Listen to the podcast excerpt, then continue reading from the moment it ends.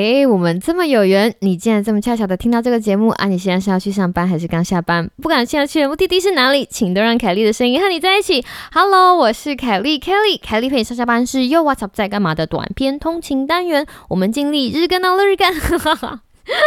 日更哦日更。喜欢这个单元的话，请千万记得订阅我们的频道，还有请帮忙把凯莉陪你上下班推荐给你的一个朋友，一个朋友就好喽。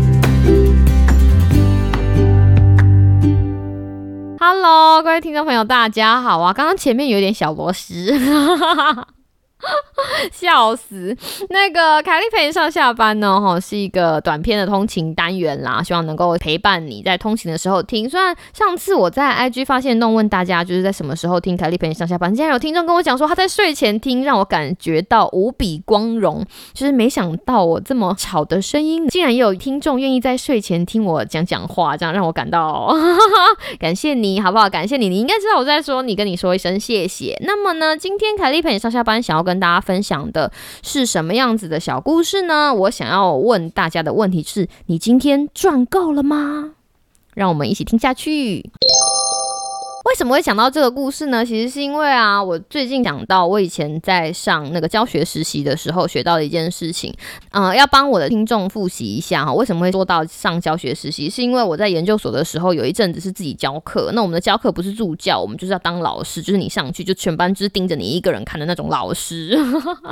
就是博士等级的讲师，然后应该这么说。那那个时候，因为我们是国际学生嘛，就是看我这个样子也搞不清楚美国大学生现在想什么，所以我们就要去。上就是教学实习，就是告诉你说，哦，美国大学生脑子在装什么，要怎么样应付他们，对付他们，哈，然后或者是接他们丢来的种种麻烦的事，有一些东西都是学了才会知道，哦，原来这个是文化的差异。我觉得我学到还不少东西。那有一件事情让我印象非常深刻，想要在今天跟大家分享，那就是赚。赚钱的赚哈，earn 事情是这个样子的。我以前本来并不知道这件事情的重要性，一直到有一次我们考试，我的助教改分数嘛，我的助教改完之后就给我，我就稍微把他改完的分数就看了之后，我就发回去给同学，然后同学就跑回来跟我讲说，哎，老师老师，这个地方怎么了嘛？哦，我就告诉他说，哦，这个地方的评分标准是这个样子，这个样子那个样，所以你在这里不是扣四分，是扣五分，就多扣了一分。结果没想到呢，这个同学呢，因为对他的分数非常的不满，所以一状告到。到了我们系办公室，那大家要知道，被学生告到系办公室这件事情真的不是开玩笑的，是非常大条的。那我那个时候就非常戒慎恐惧，被传唤过去要去解释。那好险哈，美国的大学是个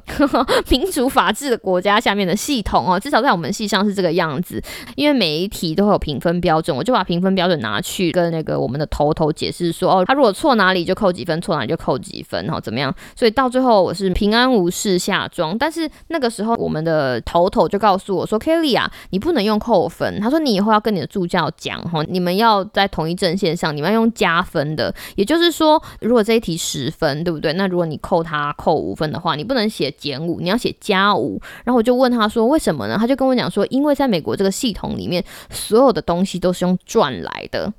也就是说，在美国的教育系统里面，他们一刚开始的假设是每个小孩、每个学生都是一张白纸，那他们靠他们自己的力量，在他们上课的时候获得知识，所以赚得这个知识转化而来的分数，也就是他们赚来的分数。用英文来说，就是 earn the points，赚到这个分数。所以这些东西都是他们赚的，而不是扣分。因为扣分就觉得说，我们老师扮演的角色就是你知道至高无上，就我把你的分数拿走了。他就说，Kelly，你要记得。这个世界上没有人可以拿走谁的什么。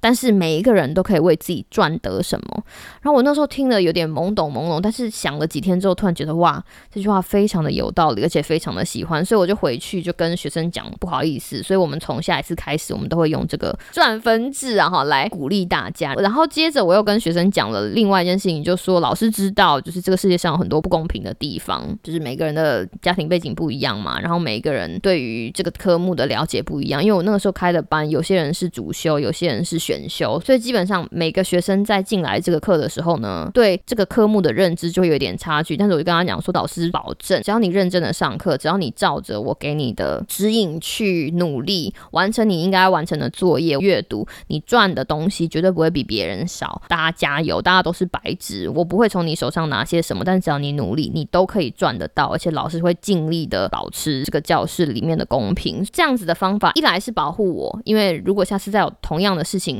发生的话，我就可以跟我的直属上司沟通哈，说这个分数的制度是怎么制定的。二方面来也是让学生更了解，说他们必须要做到多少才可以赚到他们的分数。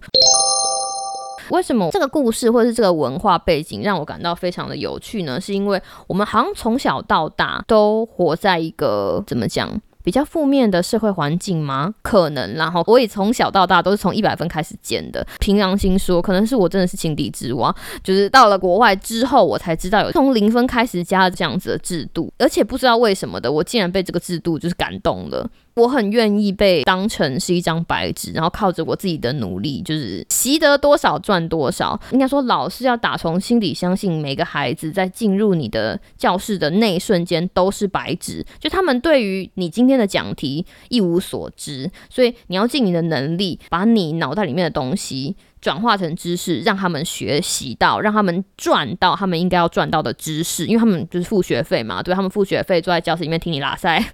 听你讲话讲四五十分钟，对不对？那另外一个方面也是要让学生知道，说他们现在被允许当一张白纸，所以所有他们做的事情对他们来说都是赚，这样子的概念，一直到我毕业，我觉得都非常的受用。你知道，人生就是一段很漫长的学习，所有的东西你就觉得不 Google 都没有办法。就从最小最小的来说，我那天买了一幅画，然后我就觉得哇，这画看起来好漂亮，然后我就很开心拿着水砚把它贴在墙上。他们都没有赞助啦，就贴在墙上，因为水砚不会伤墙壁嘛。但是你知道，我就坐在那里看了我从 IKEA 扛回来的美丽海报，越看越不对劲，觉得为什么在 IKEA 里面看起来这么漂亮，然后我把它带回我家，怎么就没有很漂亮？后来我 Google 才发现啊，原来是因为我挂的高度不对，原来这个东西也有美角的。当我了解到这个美角之后，我就觉得啊。我跟昨天的我不一样了，就是我多赚到了一些关于画要怎么挂的高度的不一样的知识，有没有？我就觉得啊，我真的很棒，就是用这样子的方法来慢慢累积自己对自己的自信心，慢慢累积自己解决问题的方法。有的时候自己要把自己当成白纸，而且要时时刻刻告诉自己，就是没有人可以把什么东西从你身边拿走，但是我们永远都可以有机会帮自己赚点什么。今天你为自己赚点什么了呢？你听凯莉陪你上下班赚到了一点什么？Food for soul 吗？